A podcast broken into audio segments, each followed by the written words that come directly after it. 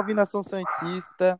É, estou aqui junto com a Laura novamente, até que enfim ela voltou é, para gravar Voltei. o pós-jogo do jogo da Libertadores ontem, do Delfim Santos lá no Equador, ontem que acabou hoje. É, o Santos, a vitória de 2 a 1 A gente tá, virou líder disparado, isolado, o melhor brasileiro do lado do Palmeiras na Libertadores. É, quem tiver pelo YouTube, se inscreve no canal, deixa seu like e compartilha aí com os amigos, beleza? É, e aí, Laura, tudo bem? Tudo ótimo, né? O azul tá on, o peixão tá on. A gente já fica no, no modo quintou ou já, né? Porque começou o jogo ontem e terminou hoje. Só felicidade, né? Um pouquinho, mas no final deu tudo certo. É, a gente, antes da meia-noite, tava ganhando o jogo. Aí, depois da meia-noite. ah, mas graças a Deus, o Santos saiu com a vitória. Eu vi muita gente falando que o jogo foi. Era para ser goleada. Assim, se você pegar o segundo tempo, sim. Se você pegar o jogo em, em total, as estatísticas, por mais que o time do Delfim era horrível, ainda foi um jogo que nas estatísticas ficaram perto.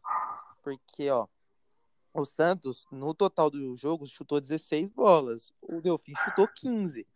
É, mas assim, se você pegar quando o Santos estava com um a mais, que era a obrigação do Santos ter ali ampliado o placar, que foi o segundo tempo, o Santos deu 10 chutes a 3. O Santos perdeu muito gol. Agora, no primeiro tempo, o Delfim deu 12 e a gente deu 6. Então, assim, o Santos era para ter goleado por conta do jogador expulso, mas não foi um jogo totalmente tão fácil assim pro Santos, não. É que o time do Delfim realmente não é um time bom. Sim, exatamente. Eu, eu até falei pro meu pai que o Santos gosta de complicar o que é fácil, né? Porque, assim, não era um adversário complicado, né? O Delfim é o lanterna do grupo. E, assim, acho que, na verdade, eu acho não, tenho certeza que era o pior, que é o pior do nosso grupo. E assim, né? Tá, fora de casa, fora de casa, ok, mas o Santos tinha a obrigação de ganhar para ficar mais tranquilo, o Santos ficar mais tranquilo e dar mais tranquilidade pro torcedor também, né? Tanto o time quanto o torcedor. Então, acho que o Santos tinha uma certa obrigação de ganhar sim. Já que a gente empatou com o Olímpia, né, em casa. Sim, e tipo, a gente tem duas vitórias fora. É, em casa, Sim. uma vitória e um empate. Agora a gente precisa só de um empate fora para passar de fase. Depois a gente. Se classificar. Mas se o Santos ganha esse jogo fora, o Santos já está classificado em primeiro ainda, se o Santos ganha do Olímpia. Aí o último Exatamente. jogo pode poupar, Sim. pode fazer o que quiser, que nem a liderança perde mais. Exatamente. Então, acho que foi um dia memorável. Foi, o Santos conseguiu três pontos, uma vitória importantíssima. É, deu para ver até na foto, né, que o elenco tirou no final do jogo, que todo mundo postou. Então foi bem legal. Acho que foi um conjunto da situação, né? O Santos jogou bem, sofreu um pouquinho, mas jogou bem e mereceu a vitória tranquilamente. Muitos jogadores tiveram destaque nessa vitória e a maioria estava jogando bem ontem também. Sim.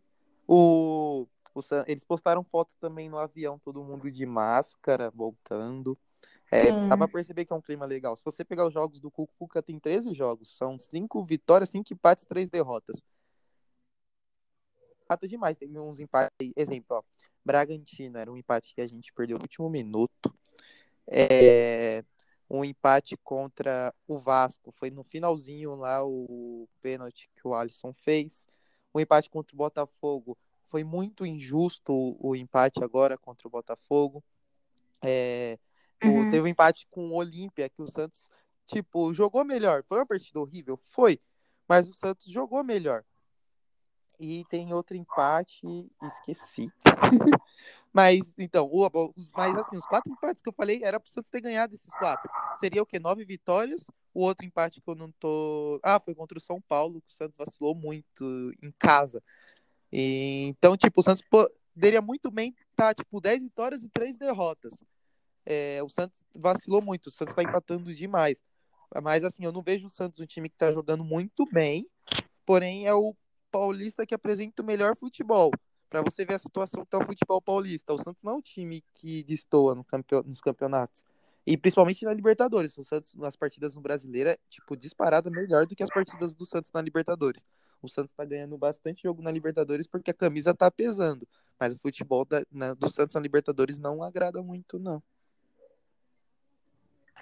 Sim, exatamente. E agora, né, no próximo jogo, se a gente conseguir um empate contra o Olímpia, a gente já se classifica. Talvez a gente, aqui nesses últimos anos, o mata-mata, assim, não vem sendo um bom amigo do Santos também, mas, querendo ou não, a camisa pesa na Libertadores, querendo ou não, então, assim, uhum. é muito importante a gente, né? É sorteio, mas, no geral, em casa se a gente sim, passar em primeiro. Sorteio. Exatamente. O que é muito importante, né? Então, vamos lá, Santos. Sim. E a gente pega. A, a gente pode pegar tanto contra um time difícil, exemplo, no grupo do Cruzeiro, do Cruzeiro, do, desculpa, do Grêmio e o Inter. Se os dois uhum. passarem, um dos dois fica em segundo. Santos pode pegar um desses na, nas oitavas. Então a Libertadores não vai ser fácil depois que passar, porque tem, vai ser menos jogos ali no mata-mata. Sim, do jeito que o futebol tá estranho, o Santos pode ganhar Libertadores, mas tipo, porque ali no mata-mata vamos ver o que vai acontecer, mas precisa melhorar um pouquinho o futebol, principalmente na competição. Sim, e o Santos pode com certeza pegar um brasileiro também, né? Porque tem muito brasileiro nessa Libertadores. Sim. E algum que a gente acha que tá, que, no, que vai e não vai, mas pode estar tá indo também. Por é. exemplo, o Atlético Paranaense, que no Brasileirão, tipo, caiu muito de rendimento, mas na Libertadores tá ganhando jogos, assim, de virada, só jogão, Sim. então a gente tem que tomar cuidado, porque, né, apesar do Atlético Paranaense ser nosso freguês, né, mas tudo bem. Sim, e convenhamos que o São Paulo já caiu da Libertadores, né? Só um milagre para passar eles. É, o Atlético Paranaense, como você falou, nosso freguês, já pegamos eles numa Libertadores recente, eliminamos eles. Sim. É, mas assim, eu preferia pegar time estrangeiro. Se, né, nas oitavas, se for pegar sim, brasileiro, sim. pega mais lá pra frente, lá na, nas decisões. Ou até mesmo pode pegar os brasileiros agora, já vai eliminando já, já vai deixando só os estrangeiros pro, pro final. Meu sonho. Mas vamos ver, sim. quem sabe a gente e... chega lá. E na, na transmissão, né, é, eles fizeram uma enquete perguntando quem era o nome do jogo, que foi até o Marinho que ganhou mas estava entre o Marinho e o Cuca. Você votaria mesmo no Marinho ou você daria um mérito, o mérito pro Cuca também? Eu daria pro Marinho porque o Cuca, ele é muito teimoso. E, e não vou nem falar do time que ele começou. Ele começou com o Arthur Gomes lá, que eu preferia que fosse um meia de origem. Tá, começou o Arthur Gomes, não foi mal na partida. É, só que ó, o Arthur Gomes mata muito Sanches porque ele cai muito pro lado. O Sanches tem que jogar de segundo volante, tem que acabar indo para o meio para fazer a função que o Arthur não está fazendo, porque o Arthur não é o cara para ficar ali. Então ele mata muito o Santos, faz o Santos correr demais. E aí demora para substituir.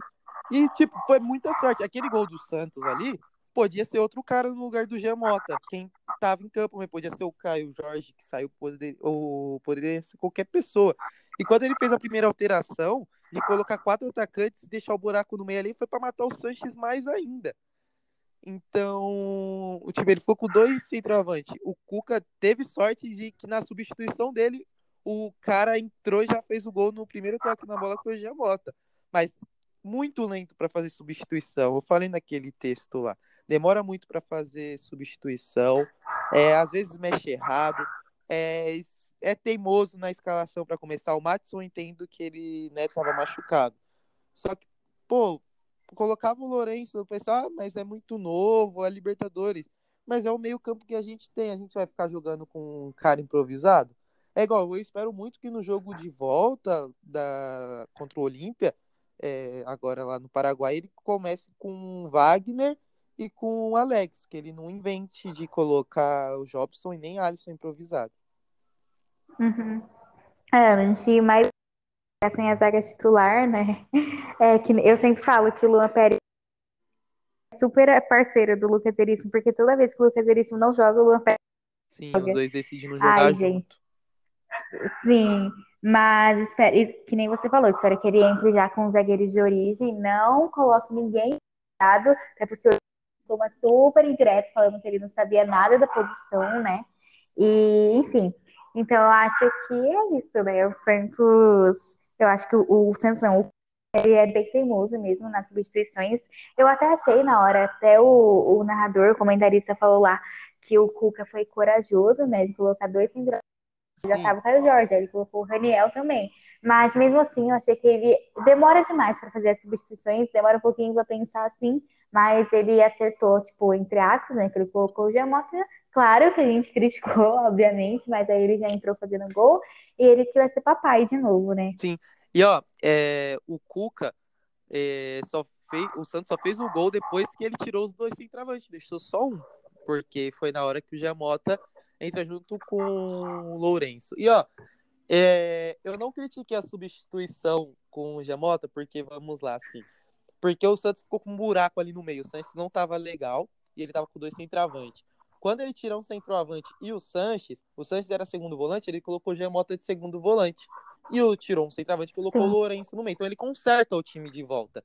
É por mais que a torcida não goste do Gemota, o Gemota entrou para fazer o segundo uhum. volante. Tinha o Jobson no banco, mas no momento o Cuca quis pôr. Aí fica da opinião de cada um de quem preferia.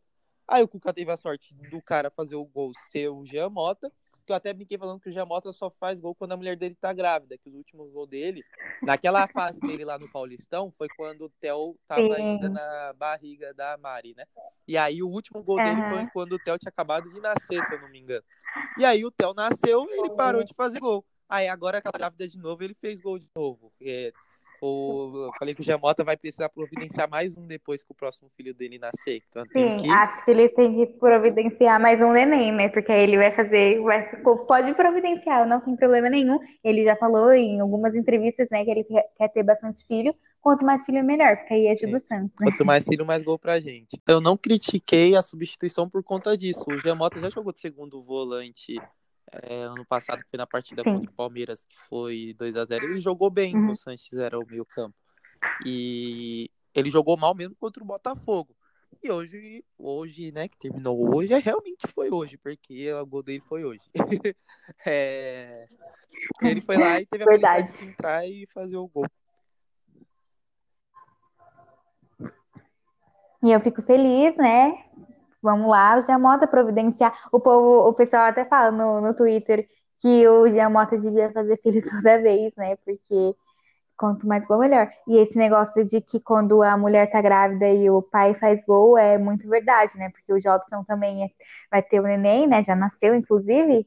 E ele também fez gol, né? O time do Santos o, parece que é uma, é uma fábrica de fazer filho. Se eu não me engano, o Yuri Alberto, quando estava no Santos, ele fez um gol e comemorou com a bola debaixo da barriga também.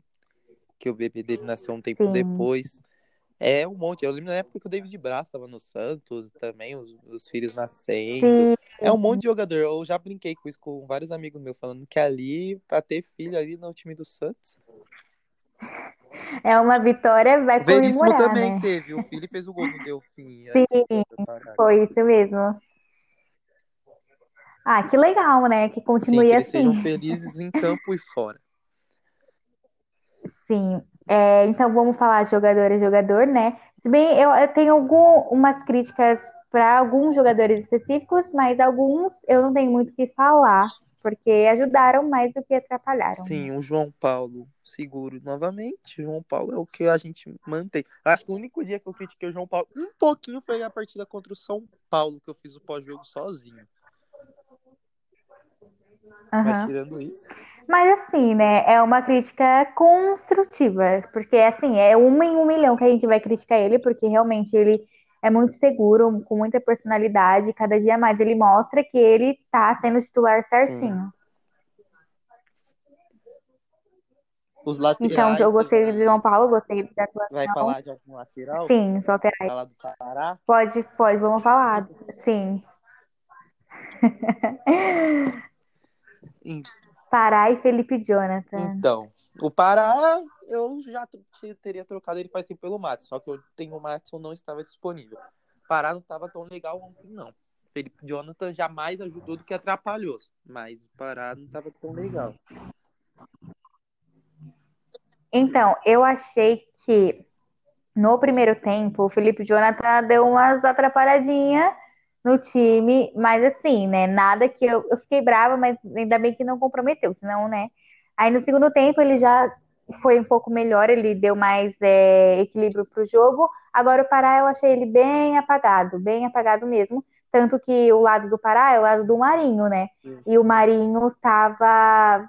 Tipo, ele não tava tendo a base do Pará, que no caso, se o Madison estivesse jogando, ele ia ter a base do Madison, mas não. O Pará eu achei ele pouco apagado ontem, mas assim, só.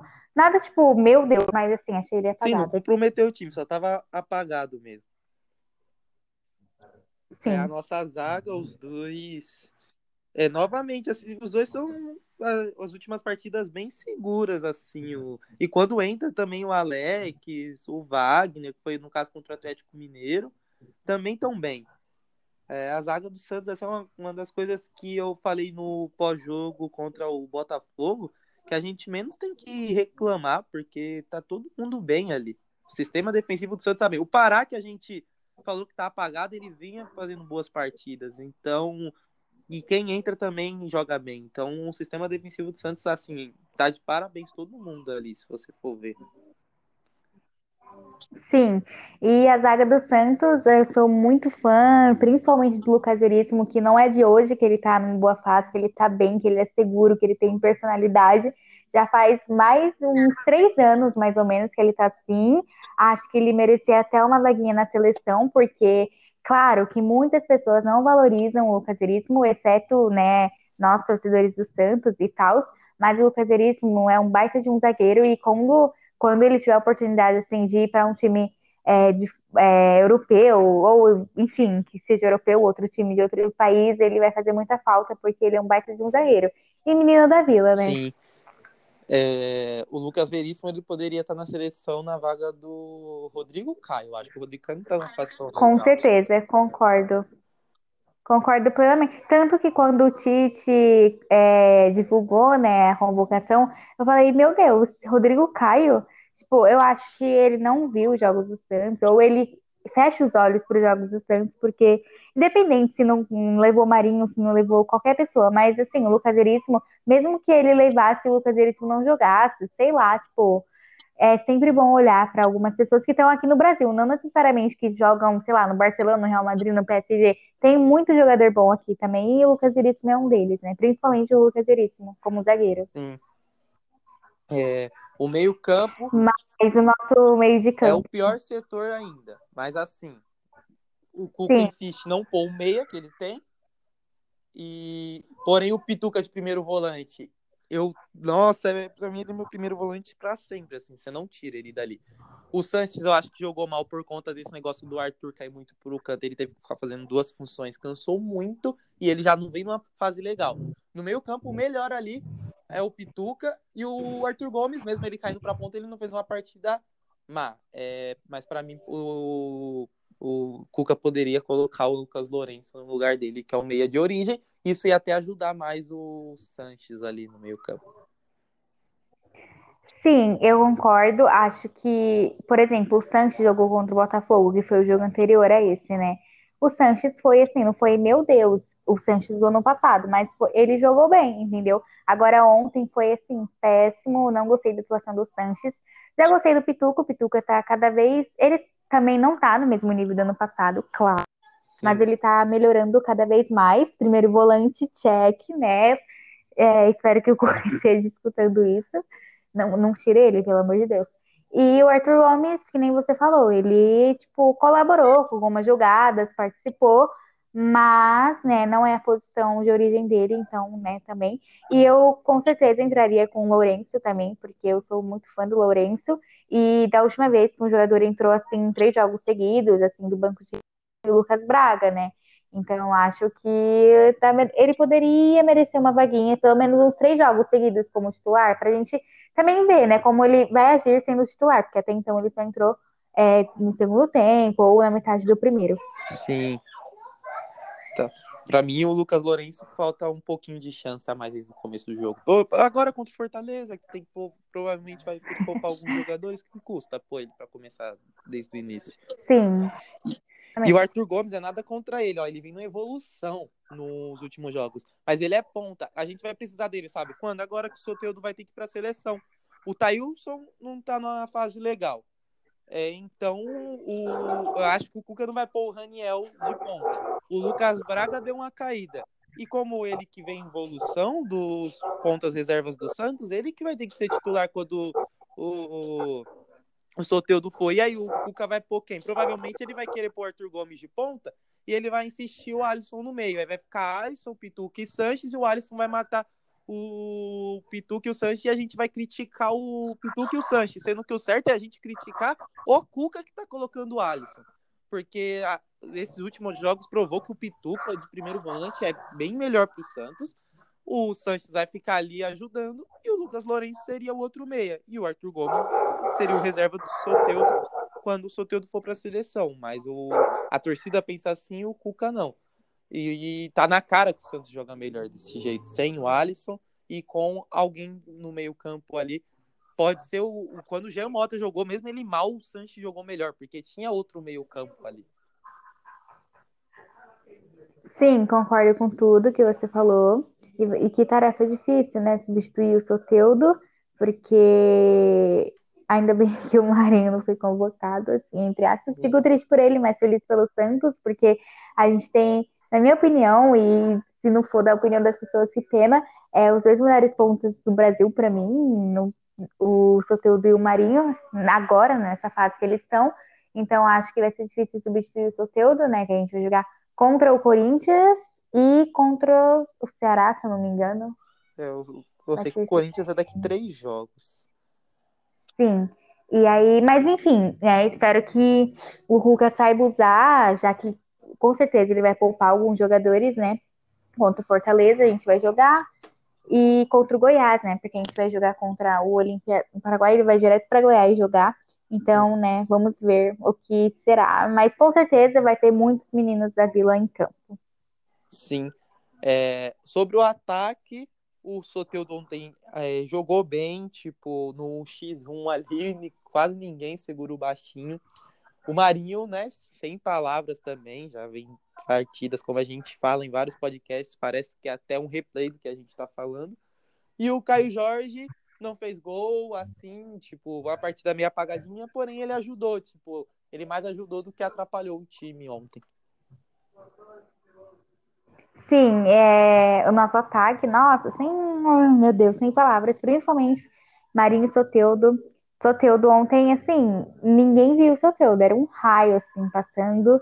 O Marinho impecável também, que dupla, né, Marinho e Soteudo. Uhum. E o Caio Jorge, para mim, assim, eu vi muita, muita gente criticando o Caio Jorge, falando que ele é enganação, porque ele não faz gol, que não sei o que, que não sei o que, que não sei o que. Só que assim, ontem, principalmente, eu vi que o Caio Jorge, é claro que um centroavante sempre é gol, é gol, é gol. Só que assim, o Caio Jorge, ele ajuda muito, ele é muito versátil, ele não, não precisa necessariamente estar tá fazendo um gol para ajudar, ele ajudou muito na marcação, é, o lance da expulsão do, do jogador do, do Delfim, Sim. ele que originou o primeiro cartão, o segundo cartão, então assim, ele ajudou muito em todas as posições do campo, então acho que assim, claro que a gente às vezes fica falando, nossa, tá faltando um gol pro Caio Jorge, claro, tá faltando um gol, e queria muito que ele fizesse, porque isso vai dar uma confiança enorme para ele, pra gente. Só que assim, eu fico muito triste quando o pessoal fica criticando ele porque ele não faz um gol, sendo que ele ajuda em muitas outras coisas, sabe?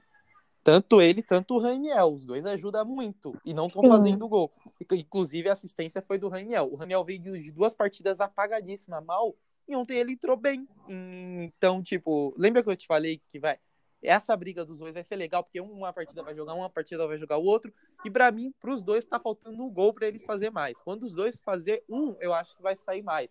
Mas isso vai vir naturalmente. Por enquanto, quando um não tá bem, o outro entra e ajuda, dando assistência, é, fazendo jogadas. O importante é que os dois estão ajudando do que atrapalhando, sabe? Se estivesse atrapalhando, aí sim não seria legal, mas enquanto estão ajudando, é bom para o Santos. Exatamente, eu concordo. E é isso, né? Caio Jorge ajuda muito, assim, na marcação, principalmente. E assim, eu.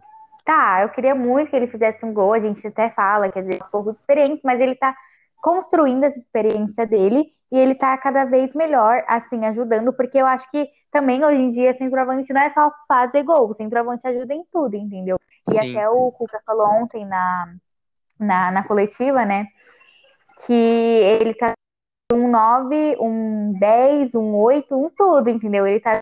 E o Caio Jorge confirmou que ele gosta de estar nessa nova função, gosta do que for dar a posição para ele, ele vai estar tá lá ajudando. Eu acho muito legal ele ter esse pensamento, porque dependente do que ele fizer, ele vai estar tá lá para ajudar o Santos, né? Sim. Em geral, o time do Santos bem ontem. É... Sim.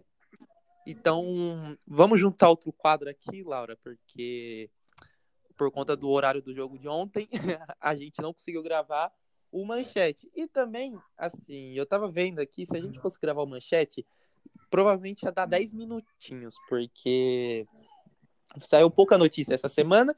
Então, vou aproveitar Sim. aqui o pós-jogo, que vai sair na sexta-feira, que é o dia que sai o manchete. Se o jogo do Santos fosse em outro horário, talvez na quinta, ia sair os dois. Só que o jogo é bem no horário que normalmente eu e a Laura tá gravando o manchete. A gente sempre grava 10, 11 horas da noite. Então, vou juntar ele aqui e vou passar as poucas notícias assim que saiu. É, uma das notícias é que o Elias é, assinou com o Bahia.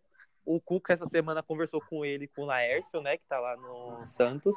E falou, se vocês quiserem assinar com outro time, pode. O Laércio optou esperar. E o Elias foi pro Bahia, que o Mano treina o time lá. O Elias já foi treinado pelo Mano no Corinthians. É, muito torcedor falou que o Bahia livrou o Santos por de ter o Elias, que muito torcedor não queria. Só que além do Elias, tem o Laércio esperando, o Zé Wellison do Atlético Mineiro também, que fez a troca e, o, e tá esperando o Santos desistiu da contratação do Tassiano do Grêmio e tudo gira em volta dessas né, multas com que o Santos tem que pagar, que está na FIFA do Hamburgo e do Atipato. E também da, do Atlético Nacional, que daqui a pouco vai estar tá na tona aí também, Sim, né? Também, é, hoje o Pérez, o Pérez, nossa, isso para mim foi uma surpresa. O Pérez apareceu e falou para a ESPN algumas coisas, né, principalmente em relação às dívidas. Falou sobre o Gesualdo Ferreira, falou sobre o Cuca, falou. Ai, olha, eu não sei se eu acredito nas palavras dele, mas ele disse que é, o pagamento né, das dívidas está cada vez mais próximo. De tanto que eu esperei, eu já não acredito mais, né? Mas espero que ele cumpra, porque já está acabando o mandato dele e a gente precisa se livrar dessas dívidas logo, porque por exemplo, o Elias não veio antes, já tá no Bahia, já foi anunciado. E assim, é, as dívidas continuam aí, o Santos tá brincando com a sorte. Sim. E ó, ele falou do Gesualdo, o Gesualdo também falou dele. É, o... Saiu a notícia no Globo Esporte que o Gesualdo falou assim do que não ele não respeita o Pérez e falou que o Pérez foi desleal. Ele contou um pouco dos bastidores é, aqui, ó. É, o técnico Gesualdo Ferreira disse que não tem respeito pelo presidente do Santos. Foi desleal. Aí tá aqui, o técnico Gesualdo Ferreira voltou a se manifestar sobre a saída conturbada do Santos em agosto após a eliminação do Campeonato Paulista. Em entrevista também à ESPN, o português não poupou críticas à postura do presidente do Santos e contou sobre a sua demissão. Aí ele fala o seguinte: o, presi o presidente não esteve nem presente, nem ninguém da diretoria. Uma tremenda falta de respeito. Tem que ter coragem de estar presente, mas essa não é uma característica que parece ser muito dele. Ele não foi capaz de perceber que foi desleal pela forma que tratou o assunto, porque a situação que se passava não era nem dos treinadores, nem dos jogadores. Não se pode fazer o que fez aqui, aquele tempo todo e esperar que depois as coisas ficassem bem todos nós sabemos o que se passou. É, ele tinha, então, quer dizer, ele não tinha uma relação muito boa com o Pérez, é, fez críticas, né, à diretoria. É, uhum. Então, ele saiu bem chateado do jeito pelo Santos. E ele ainda falou mais ainda. Ele falou: o Santos Futebol Clube tem jogadores, dirigentes e torcedores incríveis que eu saldo com muito prazer por todos esses órgãos e pessoas que eu tenho muito respeito. O senhor José Carlos Pérez, eu não tenho, porque não teve comigo. São duas coisas muito diferentes, concluiu Gesualdo. É, então, quer dizer, o Gesualdo ficou com carinho, né, pelo que ele falou, pela torcida, pelo clube, pelos jogadores, e não pelo presidente. E não é o primeiro técnico, né, que fala mal do Pérez. Sim. Ai, ai, chega até a ser engraçado, porque a gente já sabe, não é nenhuma novidade, né, que ele mente demais e assim. Mas eu só quero que no final de tudo a gente pague logo essas dívidas, porque pode ficar pior Sim. e isso pode complicar o Santos, né? Mas acabei de ver aqui uma, uma notícia que saiu no Twitter do Santos oficial que a nossa artilheira do feminino, a Cris, vai ser mamãe junto com a Ana Garcia, que é a esposa dela. Sim. E felicidades ao casal e parabéns pela Cris, que vai ser mamãe. Sim, felicidades para as duas. Eu acabei de ver aqui também, eu ia até comentar.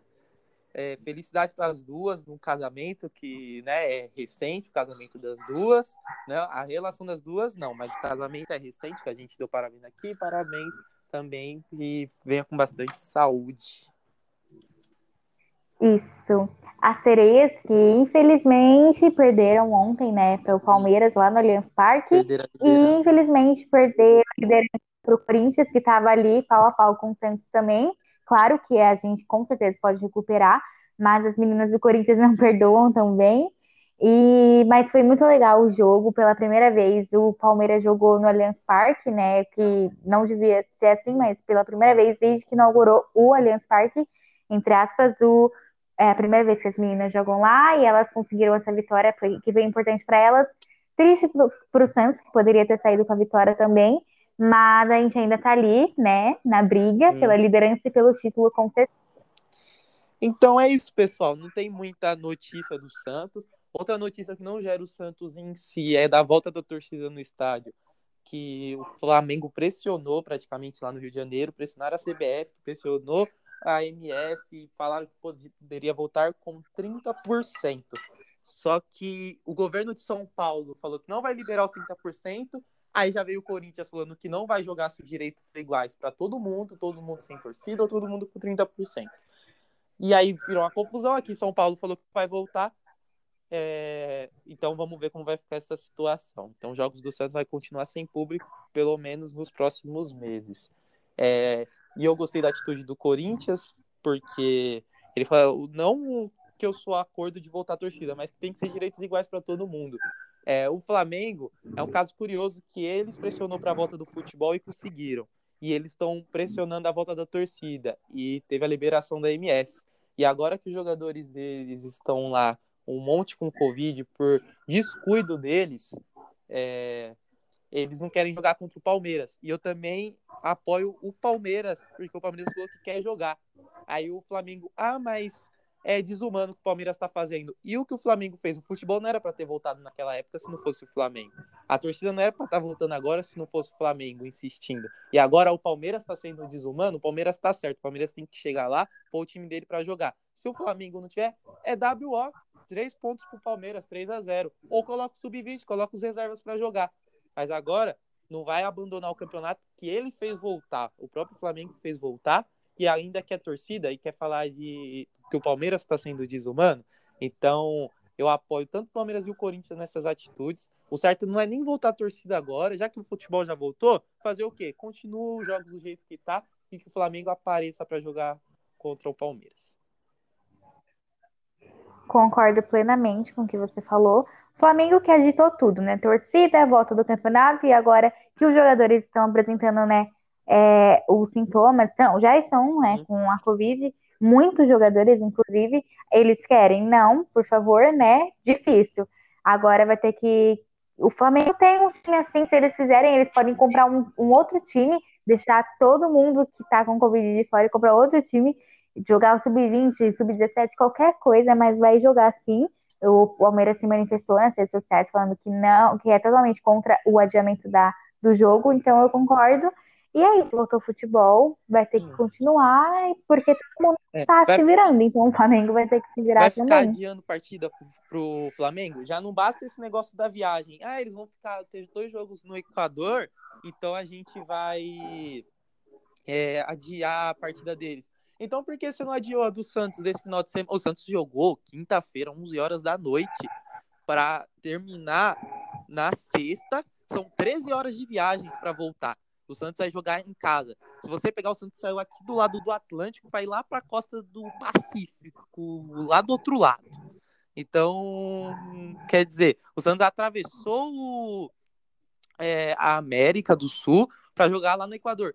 Se o Santos fica uma semana, o Santos podia ir direto do Equador para o Paraguai, que é pertinho, e depois enfrentar o Goiás, que é também perto do, do Paraguai, e continuar suas partidas normais. Mas não, a CBF está fazendo o Santos viajar de um lado para o outro.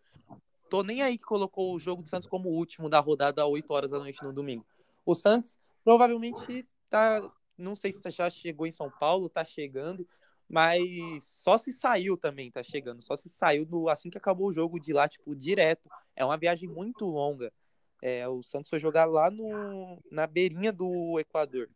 E o Santos não teve esse privilégio de ter partida do brasileiro para frente. O Flamengo já teve nessa última rodada e agora quer adiar porque o jogador tá com Covid. Eu acho certo jogar. Ah, mas a segurança dos jogadores do próprio Palmeiras, tá? Tira quem tá com Covid do Flamengo, é, vai testar lá na hora quem vai jogar e faz a partida com o Palmeiras com o que tem. O, Flamengo agitou, então o Flamengo tem que jogar. Ele que agitou a volta, agora ele que arque com as consequências que aconteceu. Exatamente, toda causa tem consequência, então o Flamengo que arque com as suas consequências, já que todo mundo está se virando, né? Então, então é isso. E acabando vendo aqui, acabou de sair, assim, tipo, o OneFootball do Pituca, né? Ele falou, ele disse, me sinto leve, porque ele disse que tá voltando com a confiança que ele tinha no passado, né, com o São Paulo, com o futebol dele principalmente, e ele Sim. tá voltando aos poucos a jogar o que ele estava jogando. Então, espero que ele continue assim, porque eu sou muito fã do Pituca de primeiro volante, entre aspas, Somos. e espero que né? Aí, sim. Sim. Mas então, é só isso aí, pessoal, de notícias. O jogo do Santos de ontem foi isso aí que a gente também comentou. A gente falou um pouco a mais de outros clubes, mas só porque é um assunto que envolve que envolve o Santos, se você for ver, a torcida também seria para o Santos, a não torcida também é para o Santos. Envolve o futebol e a situação que a gente está vivendo em geral, né? Que eu espero que saia logo uma vacina Sim. e melhore para todo mundo, que a gente possa voltar para o estágio com 100% e não só 30%. Então é um assunto geral, por isso a gente acabou falando aqui. Então, essa semana não vai ter o manchete porque a gente juntou aqui.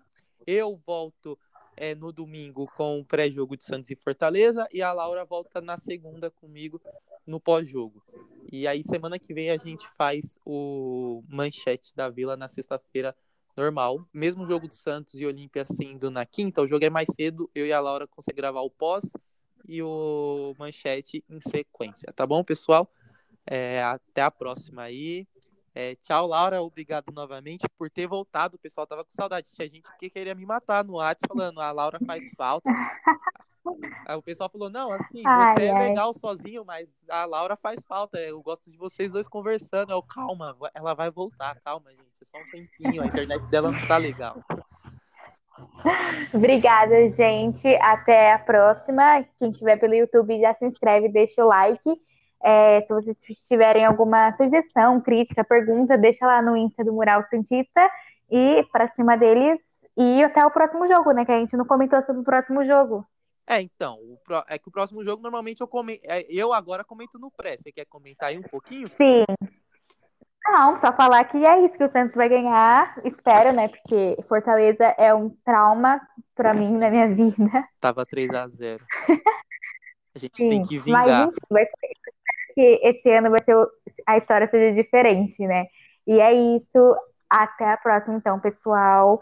É, escutem e falem o que vocês quiserem nos comentários do YouTube, quem estiver pelo YouTube. E se vocês quiserem deixar alguma mensagem nos comentários do post do, do Mural Cientista, o Lucas está sempre por lá vendo também.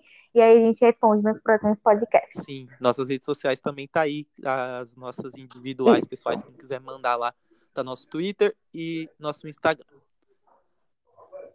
Isso. Até a próxima, Lucas. Obrigada. Até a próxima, Laura. Tchau, tchau. 下